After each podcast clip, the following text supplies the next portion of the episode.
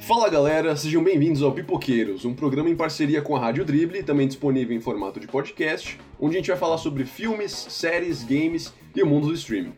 No episódio de hoje a gente continua a nossa lista de melhores coisas que a gente viu em 2020, mas dessa vez o assunto é séries. Então pode ficar à vontade, pega sua pipoca que está começando mais um Pipoqueiros.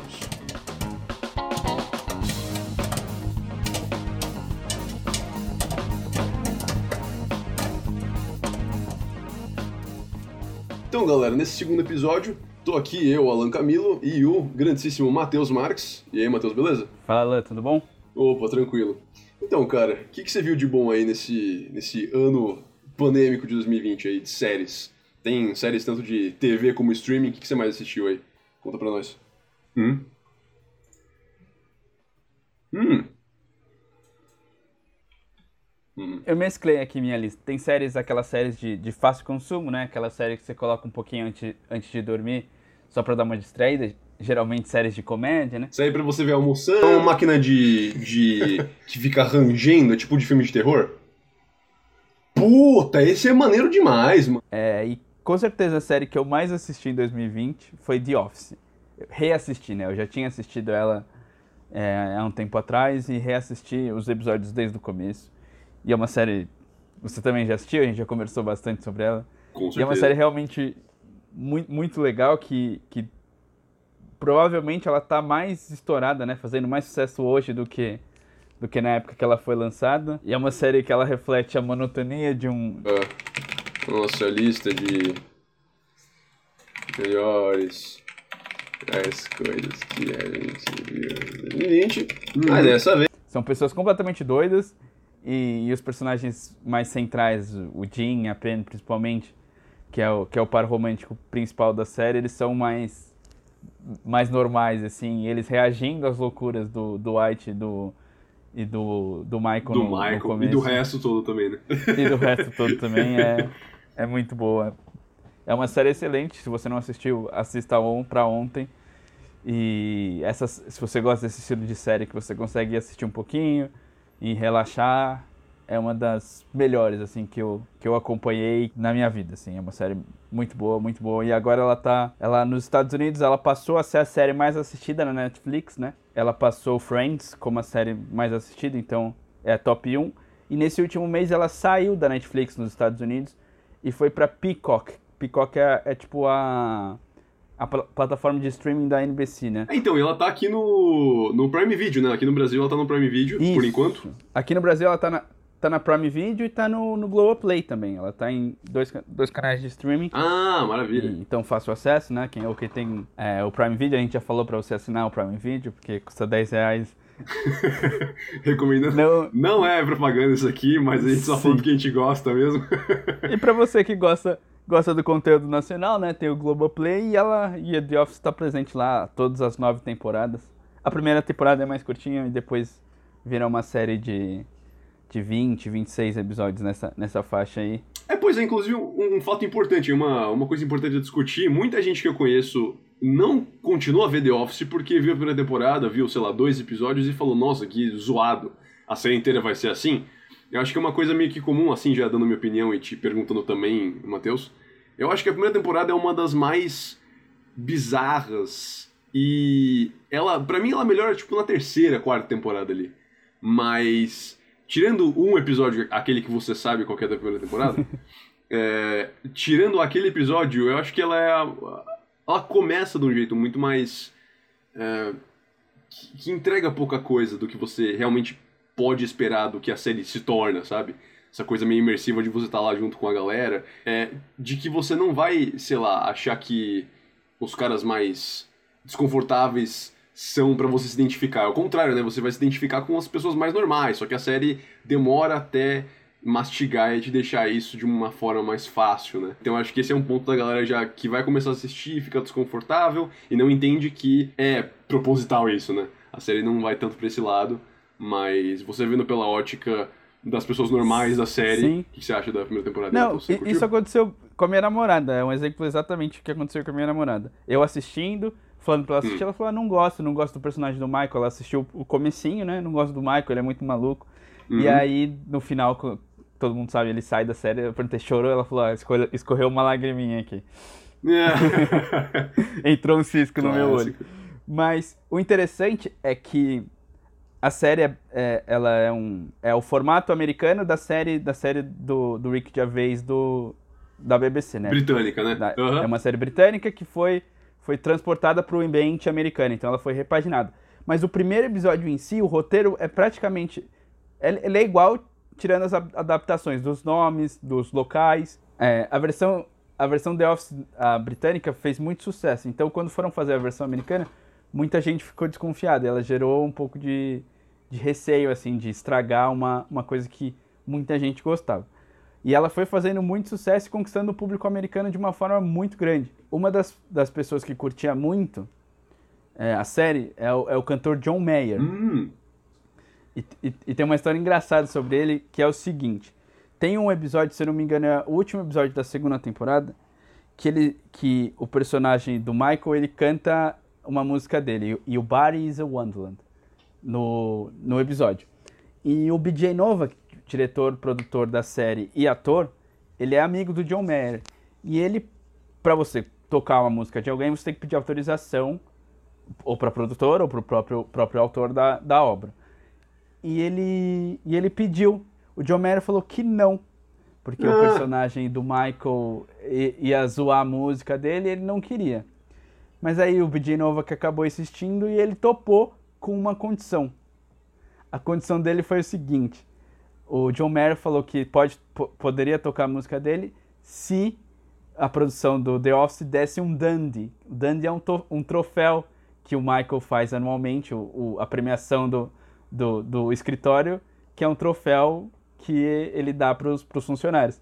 E o John Mayer falou que toparia, toparia que a música dele entrasse no episódio se ele ganhasse um Dandy. Então ele ah, se ele ganhasse? Ah, se ele nossa. ganhasse. Então o, o John Mayer tem no escritório dele um Dandy que foi dado pelo homem mais alto que toca violão.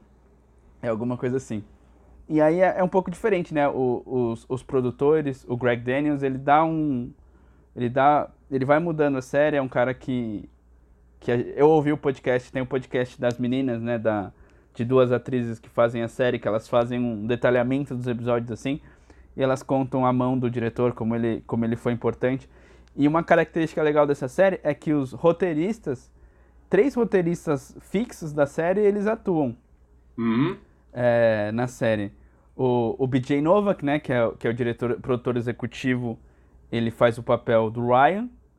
Tem a Mindy Kaling, que é Kelly, Kelly Kapoor. E, é o, e o, o Michael Schur, que é o, o produtor, criador da série, que também faz o. O, o Mose, né? O, o... Não, primo, mas não é isso. Não, não, não é. mas também tem ele, né? O Michael Schur, que criou Parks and Recreation, Brooklyn Nine-Nine, The Office, The Good Place. Ele faz série de comédia e realmente é um. É uma. É, fica camuflado na, no The Office. Essa informação aí, galera, quando descobre que ele é o cara que fez tudo, é uma, uma revelação, assim, geralmente. É, e o terceiro é o Paul Lieberstein, que faz o Toby Flender. Ele nunca foi ator. Ah ele não atuou, mas ele, ele é roteirista. E ele é um personagem muito, muito bom, né? Porque ele é Sim. todo mongão, assim. E é uma curiosidade legal que eles colocam os três roteiristas no anexo, né? Tem, tem a parte principal lá do, do escritório e eles uhum. colocam os três roteiristas separados para quando tá rolando a cena, as cenas do, no ambiente principal os roteiristas ficarem trabalhando na sala de roteiro. Então, o, o, Greg Daniels teve esse cuidado de separar os roteiristas, mas ele quis os roteiristas na série. É, e o, o Greg Daniels, que, que fez The Office, também fez outra série que tá no Prime Video, que é a Upload. Você assistiu Upload, Teus? Não assisti. Que é muito boa, né? Que tem essa pegada de meio Black Mirror, é, assim. É uma comédia sci-fi, assim. Porque. Ah, bom, mandando minha indicação aqui já também, porque. é uma das séries que eu, que eu curti no ano passado, mas não diria que foi a, uma das melhores assim, mas já mandou indicação aqui. Então, é, nessa, nessa série se acompanha um cara normal que meio que vai pro além, só que esse além é em realidade virtual. E ao mesmo tempo ele tem que conversar com a, a, o par romântico dele, que é uma mulher que trabalha nessa empresa que está cuidando da consciência dele. Então ele se vê nesse mundo virtual, ele tem que ficar nesse hotel bizarro de outra dimensão, enquanto ele conversa com a protagonista, com as pessoas de lá, ele vai meio que aceitando, entendendo o que está acontecendo ali. E acho que a grande graça é isso mesmo, essa dinâmica dos dois principais. Então, é upload porque ele faz esse upload pro além, pro afterlife, né, que eles chamam. E, e é isso, tudo meio que se passa com um programa de computador. E, ao mesmo tempo, você meio que... É muito diferente de The Office por ser uma série num formato mais tradicional mesmo, né? The Office se destaca por ser aquele formato de, né, quase um mockumentary, né? Que é a câmera seguindo a galera, os personagens, os personagens olham pra câmera também, né? As pessoas, os atores.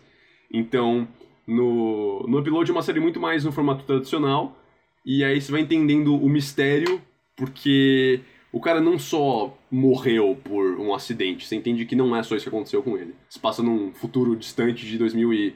futuro não tão distante, na verdade, 2030, e aí essa é, é a... eu vi que o Greg Daniels, ele ficou muito tempo sem produzir nada, né? Ele terminou The Office em 2000, 2005 e volta, e volta a produzir uma uhum. série agora, a série Upload. E você comentou de, de mockumentary aí, e, e eu, continu, eu, eu continuei nessa pegada, né? São as duas séries que eu assisti para relaxar, e a outra série que eu assisti, eu já tinha assistido até a metade, mais ou menos, e aí esse eu peguei pra assistir inteira, é Modern Family. Modern Family que terminou em 2019. É uma série que também tem essa, essa pegada de. não tão, tão forte como, como The Office, de ser uma câmera, mas tem as entrevistas, né? Os personagens falando. Sim. E aí o, o personagem centra, um dos personagens centrais, né? Mas o, o talvez o que apareça mais. É, ele, ele dá uma olhadinha pra câmera, assim, aí você não entende, ele tá olhando pra onde, assim. Tem isso, é uma série, é uma série bem engraçada, assim, que conta a história de, de, são três famílias, né? Elas são, são famílias unidas, que tem o principal, que seria o mais velho, o patriarca, o avô, que ele casa de novo, ele separa, ele tem dois filhos adultos e separa e casa com, com uma mulher colombiana toda bonitona e ela tem um filho. E aí um dos filhos do, do personagem, do, desse avô, é, tem a família dele ele é casado, tem três filhos, mais ou menos da idade do, do filho adotivo dele. E aí o outro fi, o filho, o Mitchell, ele é, ele é gay e é casado com e é casado também e adota uma bebê vietnamita. Fez The Office e também fez outra série que tá no Prime Video que é Upload. Você assistiu Upload, Teus? Vou fazer minha ah.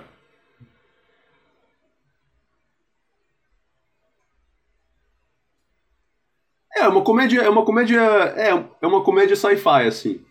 Porque, ah, bom, mandando minha indicação aqui já também, porque é uma das séries que eu, que eu curti no ano passado, mas não diria que foi a, uma das melhores, assim, mas e é uma que você pode mandou indicação aqui. Uh, Upload também, você precisa é, que ver na cronologia. É contada uma coisa importante, numa, guia, hum, todos os episódios das temporadas, ou posso, sei lá, começar do, do tipo meio? Mata. Então, é, nessa, nessa série se acompanha hum um cara normal que meio que vai pro além, só que esse além é em realidade virtual. E ao mesmo tempo ele tem que conversar com uh, uh, o par romântico dele, que é uma mulher que trabalha nessa empresa que está cuidando da consciência hum. dele. Então ele se vê nesse mundo virtual, ele tem que ficar nesse hotel bizarro de outra dimensão enquanto ele conversa com a protagonista, com as pessoas de lá, ele vai meio que aceitando, entendendo o que está acontecendo ali.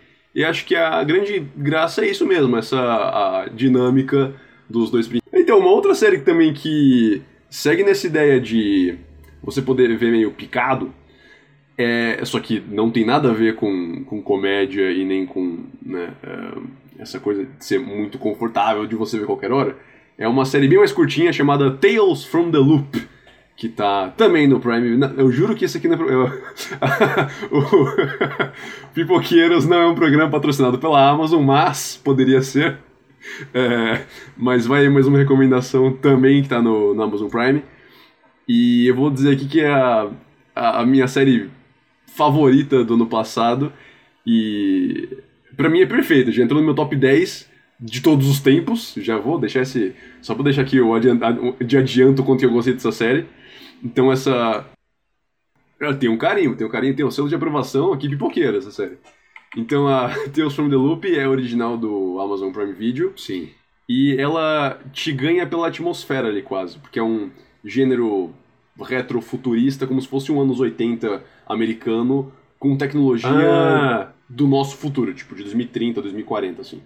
Então as pessoas são simples, só que elas têm é, né, o videocassete, uma TV antiga da época mesmo, só que ao mesmo tempo tem um robô fazendo trabalho na cozinha, ou no quintal, ou ajudando a família numa fazenda.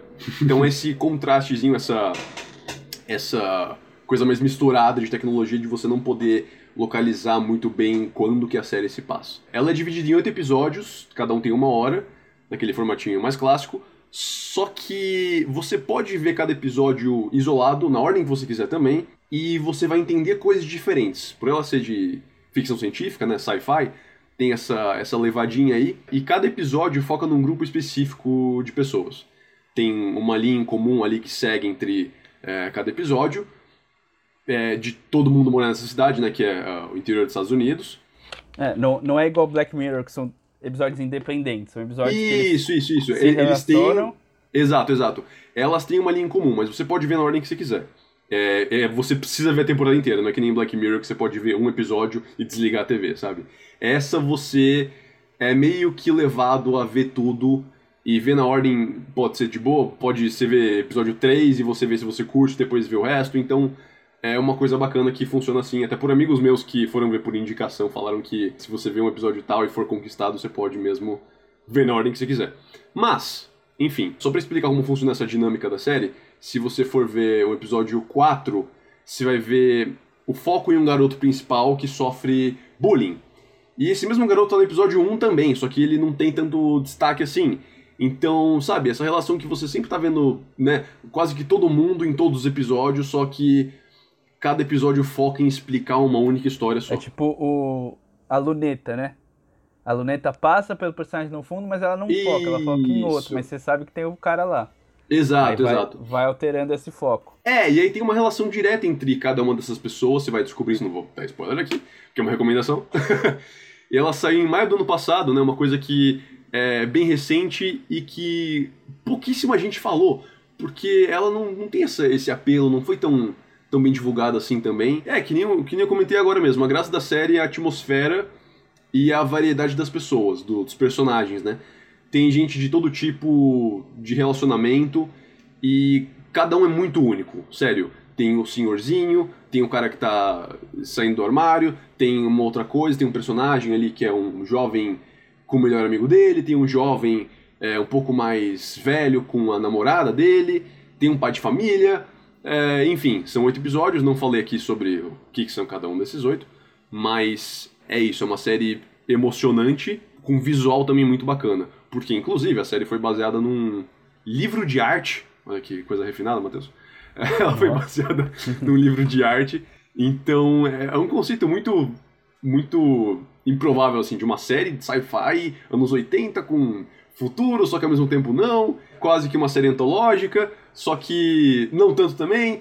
Então, essa que é a graça, você vai assistir meio que descobrindo junto com a série, entendendo os personagens e vendo essa relação entre eles. Acho que isso que é o mais importante da série. Agora, então, já que você falou de, de séries que você não localiza localiza o ano, né? Uhum. Meio perdido no tempo, eu vou uma que marca o tempo, que começou, se não me engano, em 2016, aí vai até 2019, e em 2019 tem, tem um Apocalipse. Hum, A série é Dark. Acho que foi a série que eu, que eu fiquei mais na expectativa, né? Por, por ter o seu, o seu final marcado pro ano passado, né? Em 2020 saiu a terceira e última temporada da série. É uma série que eu acompanhei os o- as outras duas temporadas, tinha gostado muito. E a terceira temporada gerou bastante expectativa. E, e é uma série muito difícil, então eu revi os dois primeiros, as duas primeiras temporadas pra assistir a última pra ter uma compreensão melhor, porque é uma série. Primeiro é uma série, é uma série alemã, falada se passa e é falada em alemão. Então já é uma série mais difícil porque você não tem um contato com a língua. Eu, pelo menos, não tenho contato com a língua. Então, no inglês a gente até consegue pegar, mesmo sem olhar para TV, entender ó, alguma coisa. no alemão uhum. eu só aprendi obrigado, danke, só isso. e... e é uma série muito legal, de suspense, é um...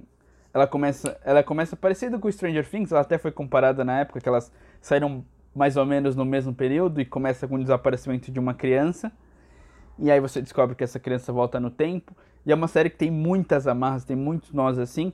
E eu, eu achei bem legal essa última temporada porque eles conseguiram um final que não decepcionou. É, uma série que decepcionou muita gente foi Lost, que ela só tinha, tinha problemas e, e não desvendava nada e no final acabou decepcionando a galera. Dark, na minha opinião, é uma série que conseguiu amarrar a maioria dos nós. Ficaram alguns nós soltos que, que podiam ser mais trabalhados. A última temporada talvez ela tenha enrolado um pouquinho em alguns temas e não, não, não ter destrinchado tanto esses nós. Mas é uma série que terminou de uma forma legal, é um suspense que, que eu gostei muito de assistir. É uma série que ela tem explicações legais, assim, você, puta, por que, que isso acontece? Você fala, ah, faz sentido. Tem as tramas das famílias. E o final eu realmente achei bem maneiro. Você chegou a assistir, Alan? Dark? Com certeza. Eu vi a segunda temporada uh, na época que saiu, porque eu sabia que a série era boa né, naquela época mesmo. E eu fui ver a primeira e a segunda já quase na sequência, a segunda no dia que saiu mesmo. E a terceira agora quando assisti também foi... Uh, eu só não fui rever por questão de tempo, eu tava também vendo muito filme no passado. Mas eu vi os, os especiais e links e tudo mais que a Netflix divulgou, fizeram um bom trabalho nisso, inclusive, para poder retomar aí a, a hype da galera. E uma coisa curiosa, Teus, que me ajudou demais vendo, enquanto eu tava vendo a série, é, tem um site que é uma coisa tipo Dark Netflix, uma coisa bem, bem óbvia assim, a URL, que é que é, é quase que uma Wikipédia própria com filtro de spoiler. Então você coloca lá episódio 3 da terceira temporada e vai te mostrar exatamente o que, você precisa entender de cada personagem. E, ou lugar ou personagem. Então, é, tem até uma árvore né, genealógica macro ali de todas as famílias envolvidas, porque tem, com essa relação aí que você comentou de relação de, de viagem no tempo, tem umas, tem umas brincadeirinhas que eles fazem de mais de uma pessoa estar tá ali na mesma situação com idades diferentes. Eu só vou entregar essa parte aqui pra galera entender já que é pirado. Alô, tá então tem umas coisas até paradoxais ali que eles fazem uma vez ou outra. Então você também que curte sci-fi ou séries né, confusas que você sempre precisa ficar ligado ali é, assistindo, é uma, é uma coisa puta, puta útil aí. O que foi? É, porque realmente os nomes são difíceis, né? Os, as famílias e a complexidade dos laços, dos, da, dos nós que dá, né? Porque ela, ela é uma série que volta no tempo, aí mostra como o futuro alterado, o, o passado alterado altera o futuro. Aí uhum. no, no, na segunda, na terceira temporada aparece um, um negócio completamente. Você fala, da onde que isso saiu? E, Exato. E aí dificulta mais o, o, você compreender. Aí no final você compreende que tá tudo, tá tudo ligado, tudo entrelaçado e. Pois é, e cada gancho de temporada também foi muito bom para mim, mano. Da primeira pra segunda, da segunda pra terceira foi melhor ainda. Sim. Né, que eles já que, meio que revelam qual vai ser a proposta ali. Mas. E realmente, é. Ou você precisa ver alguém precisava reeditar essa série para mim, na moral. Se alguém tivesse o trampo de reeditar, é, sei lá, focando em um personagem só, para mim ia ser perfeito de entender a série, porque é muita coisa ali mesmo para você conseguir entender tudo de cada um. Vendo de uma vez, né? É, você tem que se dedicar ali e ter paciência né? pra poder Uma sacar. das dificuldades que eu tenho com essas séries de não assistir maratonado na no mesma sequência, né? É, demora um, dois anos para sair as temporadas seguintes. Uhum. E a gente esquece, né? A gente esquece do que rolou, o hype passa. Pois é. então, é. eu não sei se é o objetivo da gente, deles fazerem tão espaçados, além da produção, né? De não lançar tipo, tudo ao mesmo tempo, pra gente reassistir, né? Voltar pra plataforma pra assistir. Mas essa, essa é uma das séries mais complicadas que eu já assisti assim. E eu tive que rever. Eu vi a primeira temporada duas vezes. E, uhum. e aí para o final para entender e ainda fica dificuldades, né? Você fica desenhando ou escrevendo Isso, ou pesquisando é. na internet. Pois é, teve, teve muito de, de fóruns, assim, no Reddit em específico também teve umas grandes discussões por episódio. Acho que isso é, uma, é, é um impacto bom, assim, de, de séries que conseguem fazer isso, de engajar a comunidade de fãs como essa série fez também. Acho que é uma, uma coisa que merece o valor pra, pra Dark, é isso. E até por isso, né, de eles terem fechado as três temporadas e você não ter aquela coisa que nem The Walking Dead, que você já tá 25 anos depois. The Walking Dead e Supernatural também, né? Duas séries que enrolam e que estavam aí até agora Supernatural e... é o que acabou ano precisa... passado, né? Exatamente, é, você não precisa continuar a história. Uma hora você se perde, né? Ou a mente criativa, ou a pessoa que mais, sei lá, tem a, a, a, a, ou a criação ou a direção da série, ou o roteirista que mais tem apreço ali pelos personagens, pela história. Talvez essa pessoa saia da série e eles continuam só porque tá dando grana, né? Que é super normal. É, Mas ou, ou estendem, que... né? Por exemplo. Eu imagino é, claro. que La Casa de Papel, por exemplo. Ela, ela, pois ela é, tem exato. sido escrita para uma temporada, né? Aí, com o sucesso que fez na Netflix, a Netflix encomenda outra temporada e aí os caras têm que correr atrás de. É, é, exato, exato. Desatar nó que já estava já tava dado, desatar tramas que já, já tinham sido feitas. E. É, e aí... só, por, só por poder continuar a história, exato. Mas Dark foi uma boa por ter três temporadas. Fechou né, em três. Que... Muito, muito, provavelmente é. foi, foi pensado em três, né? Desde o início. Uhum. E aí facilita, né? É, para a história global ficar fica, fica bem, bem mais legal. Sim, exato. Para quem tá assistindo e para quem fez a série, creio que seja muito melhor assim, né? Mesmo que se fizessem uma quarta temporada, eles sabem que eles iam ganhar dinheiro, né? Então. Com certeza. É, com certeza. Eu gosto de, de criadores que respeitam a os obra. produtos que nem fizeram com, com Dark. Assim, é uma coisa que merece ser falada aí demais. Exatamente. E, e amarrando com esse, com esse hoje, fato. Hoje, hoje tá amarrado, hein? É. Hoje, hoje tem que ser, ó. Hoje tá armadíssimo. Então, amarrando aí com, com essa história. É, Mandalorian. Não posso não falar de Mandalorian. Pessoas que respeitam a obra falando sobre essa obra. Porque, seguinte. Tem um cara chamado Dave Filoni. Que ele é o cara que hoje está segurando nas costas todo o peso de Star Wars. Pela criação dele é, com as animações em específico. Então ele começou nessa, nessa, nessa vibe. Ele, ele inclusive fez episódio de Avatar, a lenda de Aang, tá ligado? Sim. Ele, faz, ele fez umas animações aí, fez. Ele é meio conhecidinho aí no meio de, de animações em geral, mas ele é um gênio fã de Star Wars. E, cara, isso fica claro na série. Então, ele gostando e tendo respeito por Mandalorian, por, pelo universo de Star Wars, melhor dizendo, né? criou essa série chamada Mandalorian, que tá no Disney Plus, é do Disney Plus. Tá, a segunda temporada acabou agora em, em dezembro. É a primeira, E- nela. O quê? Primeira que mais fez sucesso do, do Disney Plus, específico pro, pra plataforma, né? Com certeza, a primeira que fez muito sucesso, inclusive, foi a que carrega. É a que carrega a Disney Plus até hoje. Que carregou, né? Porque números. Não, então, é, números mostram que a galera começou a assinar quando foi Mandalorian e depois muita gente parou de assinar quando virou o ano, que foi do ano passado, né? Ano retrasado pro ano passado, quando a série acabou e a galera parou de ver. Então, quando voltou agora a temporada também, o mesmo, mesmo fluxo de assinatura, mesmo, mesmo que a Disney não revele os números exatos ali, que nem quase nenhum streaming faz, né, de audiência ou de, de valores em geral, é, por informações oficiais, é, extra-oficiais, que, que vazaram ali, a galera realmente ficou muito mais focada em assinar Disney Plus quando tava na época de, de Mandalorian. E aconteceu mesmo com Hamilton também. Hamilton foi um, um subiu no dia 4 de julho do ano passado e desceu de novo. Então é uma coisa que meio que impacta assim diretamente a Disney Plus, um streaming que começou em 2019, né?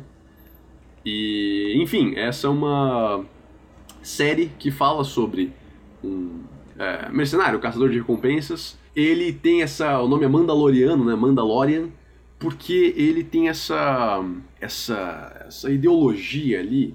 E aí, no primeiro episódio já, da primeira temporada, você já entende qual que é a ideia da série como um todo, porque ele é todo cara durão ali e tal, puta brutal, é, e ele vai explorando ali, indo por planetas e tal, e conhecendo uma galera, todo meio troncudão, meio bravo ali com tudo, até ele encontrar um bebê, um nenê, né, que foi apelidado de Baby Yoda pela comunidade da internet, e é um Yoda, um, um bichinho verde que você que tá ouvindo o podcast já deve ter visto, é, que virou meme aí, mesmo quem não entenda de Star Wars viu esse, esse sticker ou esse post no Instagram desse bebê verde, que é muito bonitinho realmente.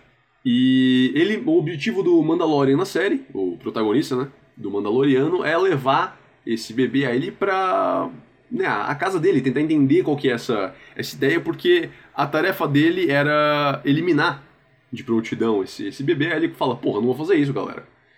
E aí começa essa, essa, essa desconstrução de caça de recompensas, de, de grana envolvida, de ameaças, de chantagenzinhas ali. Então você vê ele levando o bebê para as jornadas dele, para as missões que ele precisa fazer. Então, esse é, um, é uma série boa que fala sobre paternidade e sobre a coisa mais improvável no mundo de Star Wars é, é, que você não esperava que fosse acontecer de novo, né? Mesmo falando sobre Luke e Darth Vader, eles também falam sobre paternidade, mas essa série é muito mais é, bonitinha, muito mais aquecendo o coração. Inclusive, para um amigo meu que eu fui indicar a série, ele me perguntou, né? Pô, mas eu preciso entender muito de Star Wars, ser um maluco que nem você, pra poder entender a série? falei, mano, não, acho que não. Você pode ver muito bem e você vai sacar tudo. Não precisa entender nome de planeta, nem de personagem, nem de relação entre uma coisa e outra ali. Você pode muito bem só assistir a série e ver, claro, essa é uma das séries que você precisa ver na sequência mesmo. É, mesmo que seja quase um vilão da semana ali a la Smallville, né? que você precisa ter. É, que cada, cada. É um grande Smallville. Que é, você tem um episódio fechado com uma historinha contada ali. Cada duração de episódio varia. Então tem episódio lá de meia horinha, tem um de quase uma hora, de 50 minutos liberando. Então, mesmo que seja ali entre 20, 30 minutos e uma hora, é um tempo que você sabe que vai se adaptar com o ritmo do episódio. E cada pessoa dirige o episódio também. E cada. É, episódio pede um tempo diferente e tem que ter essa, essa dinâmicazinha diferente também. Então é uma coisa que se adapta muito fácil e que para mim é o que mais merece ser reconhecido nessa série, porque tudo é feito com, com carinho e com apreço ali por, por respeito a Star Wars. E é uma das melhores séries de Star Wars. Para mim é a atual, é a melhor série de Star Wars, tirando, sei lá, os três episódios de. Os quatro episódios finais do, Clone Wars, a série que acabou também de animação que tá no Disney Plus agora também. É, tirando esses quatro últimos, últimos episódios que amarram muito bem as histórias dos personagens ali, Mandalorian consegue carregar por duas temporadas fazendo isso muito bem. E é isso aí a recomendação para quem gosta de Star Wars ou quem tem Disney Plus e não gosta de Star Wars, mas quer dar uma chance para a série bonitinha de papai e filhinho. E é isso aí. Você assistiu, Teus? Não. Estou esperando a... Quer assistir? Você... Vou assistirei, é. assistirei. Estou esperando a, a patroa terminarmos a série, a, a série de filmes para começar a assistir o, a série da série, a série Mandalorian. Mas está nos nossos é. planos, nas nossas listas. E assistiremos Opa. logo menos de, de, de cara as duas temporadas, assim. E falando de, de séries que aquecem o coração, mas também deixa o olho com cisco, com pessoas que não costumam chorar, chorar copiosamente. Uhum. E essa série é This Is Us. This Is Us eu hum. acho que pra, é o carro, muito provavelmente é o carro-chefe da, da Amazon Prime Video no Brasil. É uma série produzida pela Fox, passa na Fox Premium também, que teve a sua nova temporada em 2000, 2019, 2020, 2021, que é uma série que está em curso, né? A quinta temporada está tá saindo os episódios ainda. Eu gosto de esperar, não assistir a, a, a, nova temporada, a quinta temporada, mas a quarta temporada acompanhei em 2000 e 2020 e mantendo o nível, uma série muito, muito boa. Para quem não assistiu, é uma série que ela, ela tem gaps temporais, né? Ela vai para o passado, futuro e conta as histórias de, em ordens diferentes de como aconteceu. E, e, é um casal, né? Um casal que tem que ficar grávido, o casal fica grávido de trigêmeos, um acaba morrendo no, no parto, e no, na mesma maternidade que eles, que eles estão, que, ele, que, que eles vão ter o bebê, é, os bombeiros deixam um, bebê, um bebê abandonado, um bebê que tinha sido abandonado, um bebê negro que nasceu no mesmo dia, e aí o pai decide adotar, a mãe aceita, e, e aí a história é, são, é a história de três irmãos, já na sua, nos seus próximos dos seus 30, 35, 40 anos. E é, é uma história que passa, no, teoricamente, passa em 2019, 2020, né? No, quando ela é lançada. Que até nessa temporada ela vai abordar a pandemia, eu ainda não assisti, mas já te, saiu os, os trailers e os episódios que é uma série que vai, vai se passar no ambiente 2020 pandêmico, né? Com personagens de máscara e, e abordando o tema da pandemia. Mas que vai para o futuro, que volta no passado, enquanto é, falando do, do, relacionamento do pai e da mãe. E é uma série que. Os episódios são muito bonitos, os episódios são, são muito bem feitos. É, é uma série que você assiste muito fácil. Apesar dela ser drama, ser um drama que emociona muita gente. Tem gente que, que chora em todos os episódios. Eu, particularmente, eu não choro tanto, mas teve uma série de dois, três episódios que eu passei três horas chorando copiosamente. Uhum. e... É, eu acho que uma coisa importante da série é quando você descobre que uma coisa acontece e você antecipa essa coisa e você entende é, aquele acontecimento que é o, acho que o mais triste, óbvio, para quem tá assistindo a série. Então acho que essa antecipação ali que você cria é o que mais dói, certo? vou Sim. deixar bem vago aqui, mas você entendeu, né? É. é no primeiro episódio você eles, eles fazem bem fechado, então você não entende. Você, você acha que, que são contemporâneos a história do pai e dos filhos. E aí logo no final do primeiro uhum. episódio, vou dar um spoilerzinho, que é, já é um, já é um episódio que já saiu faz mais tempo. Ele simplesmente abre Sim, assim, e você começa. A... Nossa, não, não, não são no mesmo, no mesmo, no mesmo linha de tempo. Um ano passado, aí você entende porque é no passado, que ele começa a mostrar características da TV, o, o maço de cigarro que é o antigo, o refrigerante.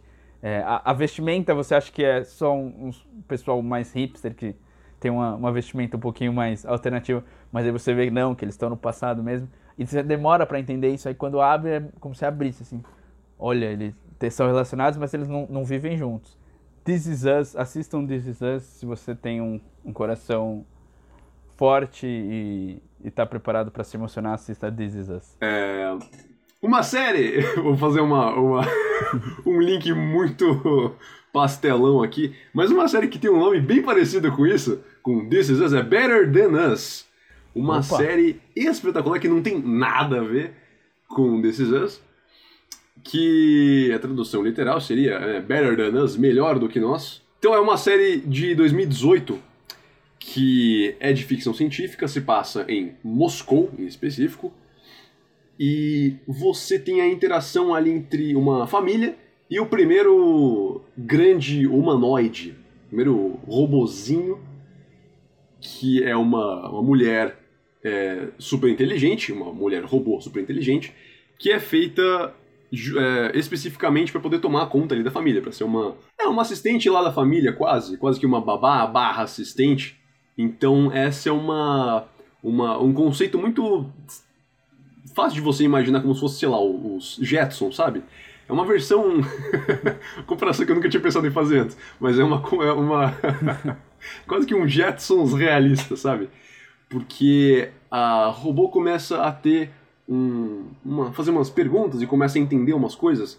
E você vai entendendo que uh, ela quebra as leis da robótica, porque a série é baseada nisso, inclusive, nas, nas leis da robótica do Asimov que é um escritor muito famoso aí de, de ficção científica. Então ela se baseia em quebrar os conceitos do Asimov sobre o que, que é robô, né? Porque as leis são basicamente assim, é, você não pode, um robô nunca pode colocar a vida dele em perigo, é, ele nunca pode é, colocar a vida dos humanos em perigo, e se uma entrar em conflito com a outra, acontece tal coisa.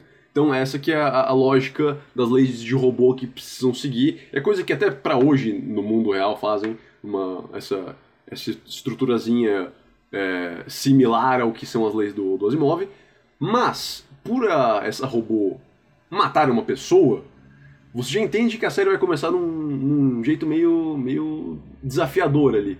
E não é uma série muito curta não, ela tem, exatamente para vocês saberem aqui, 16 episódios de uma hora. Então é uma série longa, que tá na Netflix, a minha recomendação é só porque ela tá na Netflix.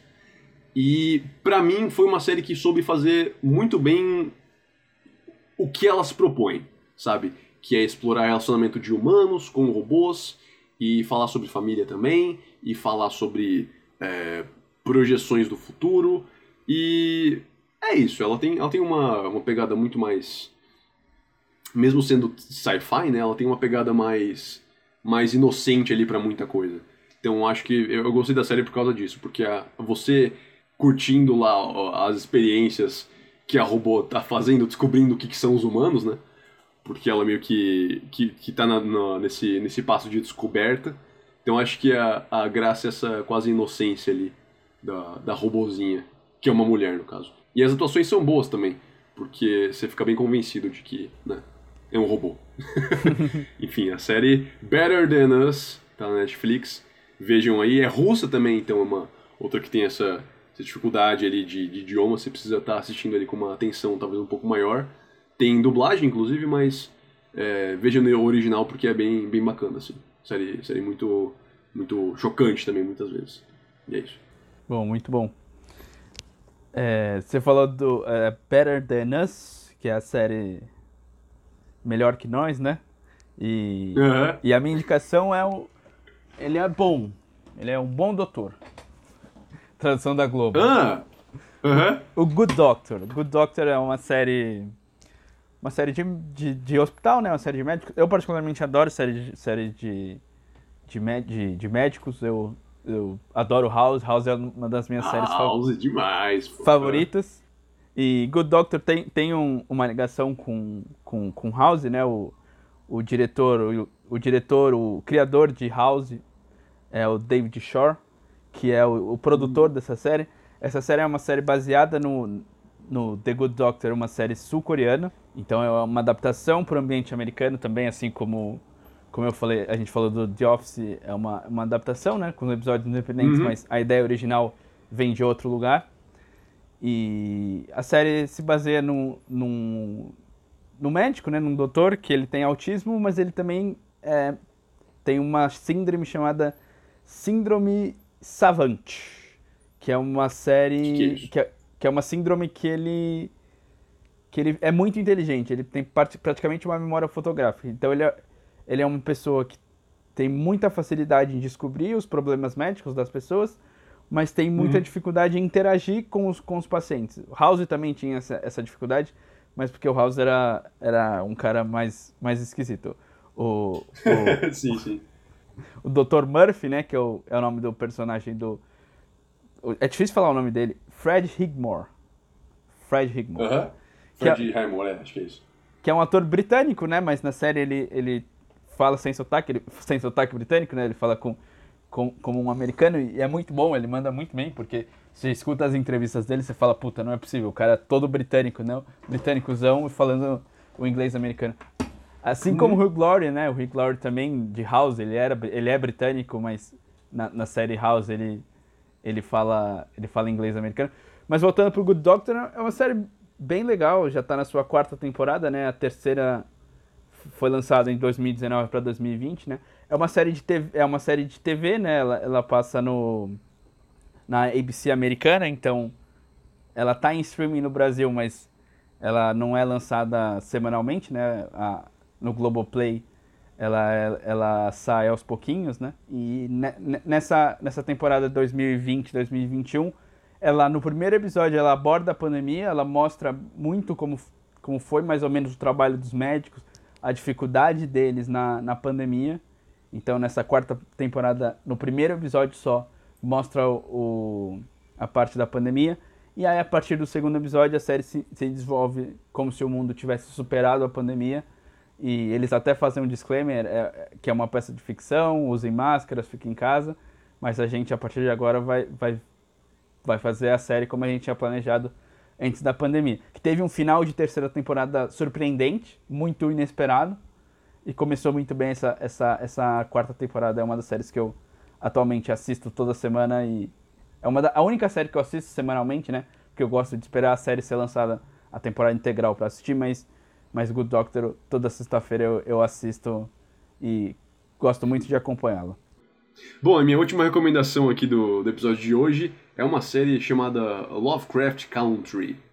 Então, essa série Lovecraft Country é, é uma série da HBO que saiu até no finzinho aí de, de outubro do ano passado e fala sobre um veterano de guerra nos anos 50 e ele faz uma viagem pelos Estados Unidos procurando pelo pai dele como você pode imaginar, é, da mesma forma que acontece né, até hoje, os anos 50 tinha ali muito racista, né? Muito, muito preconceito ali.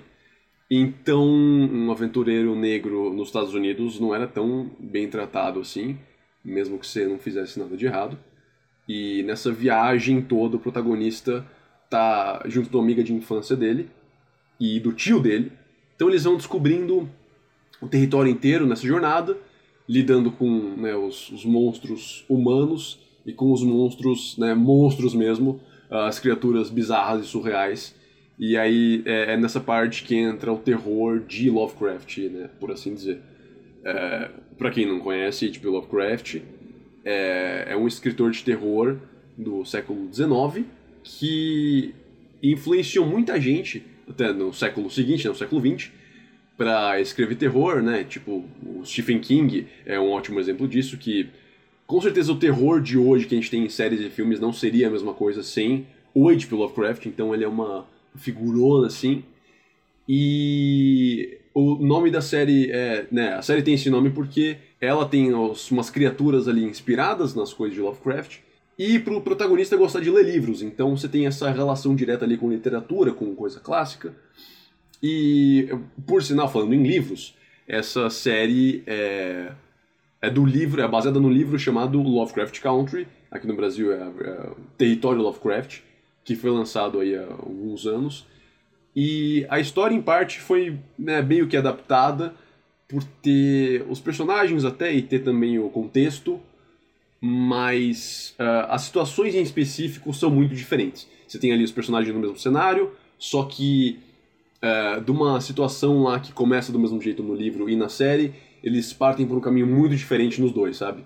Eu que li o livro antes de terminar a série, por exemplo, sei que eles fizeram muito bem ao conseguir uma coisa inédita por ter partido por essa linha de raciocínio muito diferente, sabe? Então, é uma surpresa que, para mim, é muito satisfatório, gostando de ver uma série baseada em um livro, e se eu tiver interesse em ler o livro, eu vou ter a surpresa, né? Para não entregar de bandeja ali o que for a, a, a sequência, né? A sequência final da série, a conclusão, se for da segunda temporada ou não. Então, já adiantando aqui que a série termina também com uma conclusão que se tiver segunda temporada nice, se não tiver beleza também, sabe? Então, eu gosto de séries que não, não se forçam a arriscar ter uma sequência. E essa é uma delas, por exemplo. Então, são só 10 episódios da série. É muito de boa de você assistindo maratonando agora que ela já terminou, né? E você pode assistir é, na HBO Go, no aplicativo da HBO, o serviço de streaming da HBO, que custa uma bagatela de 35 reais mensais, mas vale a pena por essa série confia. e a HBO costuma fazer muita coisa boa em 19 e 2020. Fiquei surpreendido aí por muita coisa que eles fizeram que surgiu do meio do nada. E essa é uma das séries que também eu não esperava nada e, me surpreendeu também. É produzida pelo J.J. Abrams e pelo Jordan Peele, que fez o, o Jordan Peele fez o, o, Us e fez Corra, né, os filmes aí, o Nós e Corra, né? Filmes aí de terror bem bem falados, bem bem, bem quistos aí por muita gente. Então, então é isso. Se você tiver TV a cabo, pode fazer o, o esquema lá de, de assistir pelo aplicativo sem pagar nada mais, mas se você não tiver e quiser conferir ainda, é só assinar HBO Go. Para finalizar, eu fiz um, um, compiladinho de duas séries documentais. Eu já falei, eu sou do esporte, né? Não tanto do, do entretenimento geek, do entretenimento do mundo do entretenimento do pop. Uhum. É, duas séries documentais sobre esportes, né? Uma série que fez muito sucesso, ganhou vários prêmios esse ano, foi, foi um sucesso mesmo para quem não, não é ligado ao esporte ou quem não conhecia a história do, do personagem principal de uma forma mais, mais profunda, não acompanha, não acompanha o basquete, é a série The Last Dance. É uma série que retrata a última temporada do Michael Jordan no Chicago Bulls.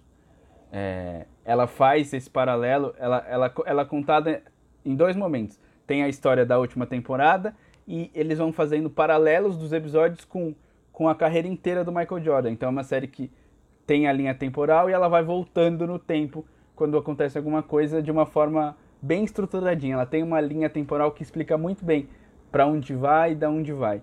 Então ela explica o, o sucesso que foi o Michael Jordan, o evento que foi o Michael Jordan. O Michael Jordan revoluciona o mundo do entretenimento, o mundo esportivo ele praticamente funda a Nike. A Nike era uma empresa que ninguém conhecia, e ele assina com a Nike e, e a Nike é o que é hoje, uma marca conhecida e, e famosa no mundo inteiro.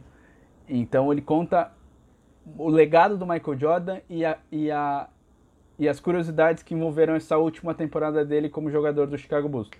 Então é uma série sensacional, vencedora de vários prêmios, vale muito a pena assistir. Uma série documental, tem muitas imagens, é, é surpreendente como uma série que não foi planejada a ser feita, né? Tipo, são com imagens captadas de várias formas, mas imagens muito boas de, de bastidores, de vestiário, de, de muita coisa e, e com, mesclando com entrevista, com os personagens que fazem parte, parte da série. Então é uma série espetacular.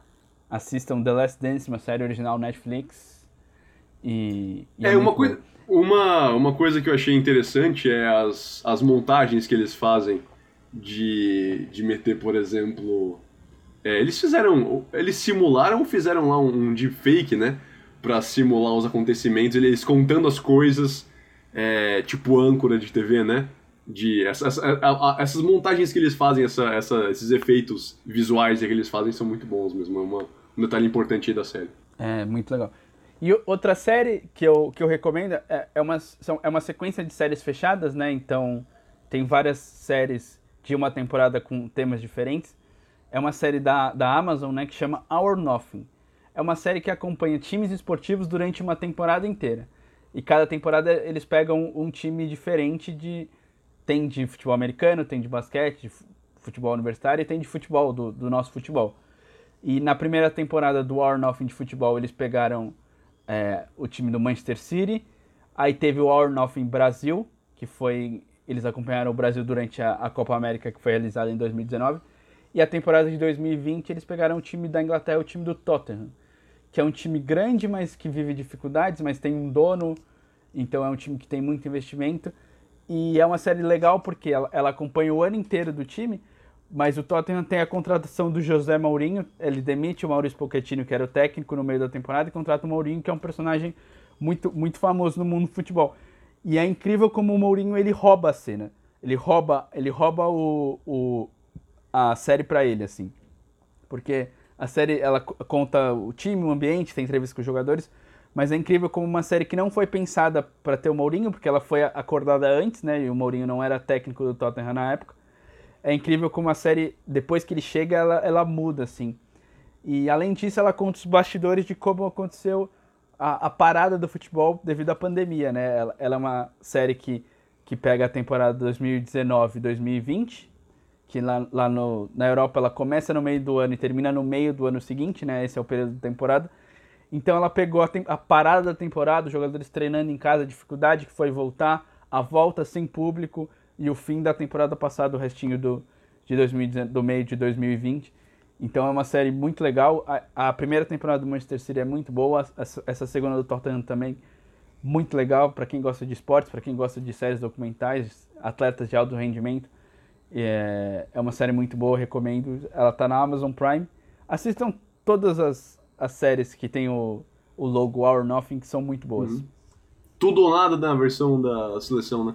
Tudo ou nada, a seleção brasileira é, é foi, foi, foi é. produzido no Brasil. Eu tenho, eu tenho algum, algumas, algumas rusgas com essa série, de montagem principalmente. O, o, o deepfake é. que você falou, né? As montagens como se fossem os, os comentaristas de TV e rádio falando. Eu achei que ficou muito artificial. Sim. E na série britânica, é, ela é mais bem feita. É, então, Our Nothing Tottenham é, é, melhor do que Tudo ou Nada Brasil, mas vale a pena assistir essas três, essas três temporadas para quem curte esse mundo do esporte. Então é isso, galera. Se você curtiu e quer participar do programa, é só você mandar uma mensagem para a gente.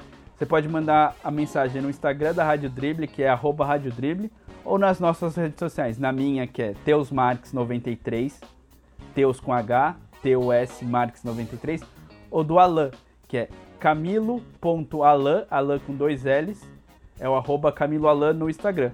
Você pode deixar perguntas, recomendações. Se quiser deixar, uma mensagem de voz com uma recomendação para a gente passar aqui no programa e comentar depois, você pode também.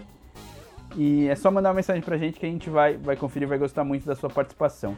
Então é isso, Alan. Até o próximo episódio. Obrigadão. Foi muito bom falar de séries com você. Sempre bom. Valeu, Matheus. Falou.